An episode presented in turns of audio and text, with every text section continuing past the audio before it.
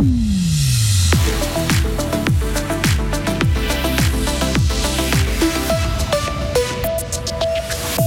La Haute École d'ingénieurs de Fribourg vient d'inaugurer un laboratoire de chimie flambant neuf. On vous explique pourquoi c'est un outil de travail unique en Suisse et en Europe.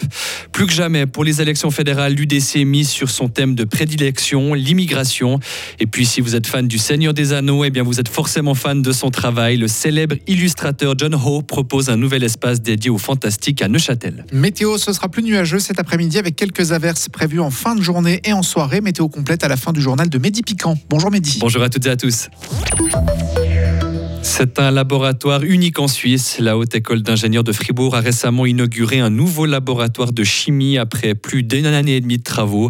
Des travaux qui ont permis de refaire à neuf la ventilation et de créer des espaces pour stocker des matériaux dangereux. Olivier Vorlet est professeur de chimie industrielle à Fribourg. Il nous explique ce qui rend ce laboratoire si spécial. C'est un laboratoire unique parce qu'on fonctionne un petit peu comme une mini-usine. Donc on a un laboratoire pilote qui nous permet de travailler avec des, matières inflammables sur des gros volumes.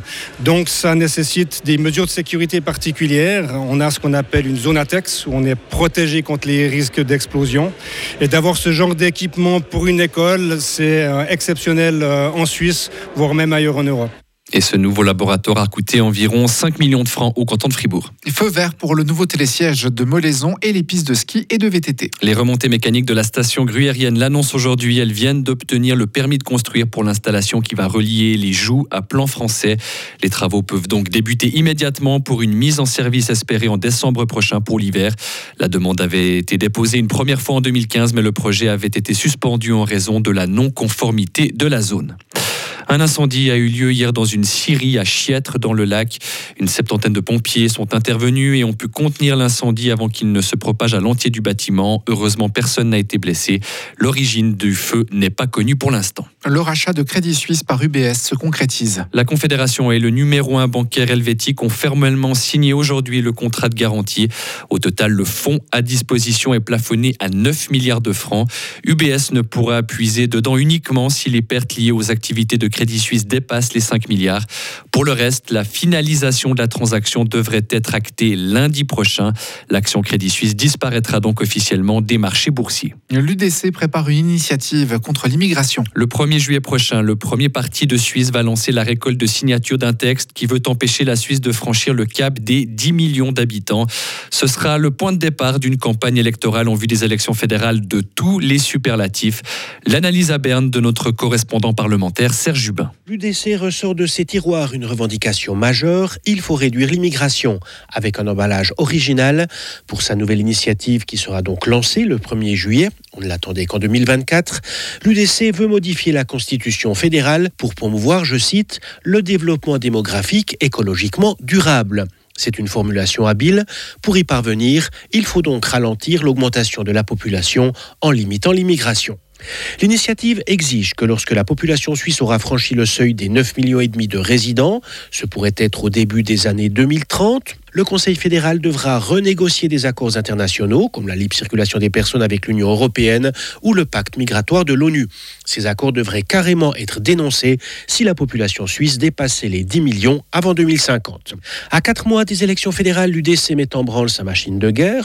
Elle imprimera un million et demi de listes de signatures pour son initiative. Et pour montrer qu'elle est bien la plus forte, l'UDC organise un meeting de tous les superlatifs le 26 août à la patinoire Swiss Life Arena de Zurich, peut contenir 12 000 personnes.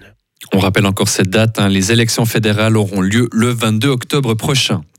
En France, c'est toujours le choc à Annecy au lendemain d'une attaque au couteau. Le président Emmanuel Macron est arrivé ce matin au chevet des victimes de l'hôpital de Grenoble.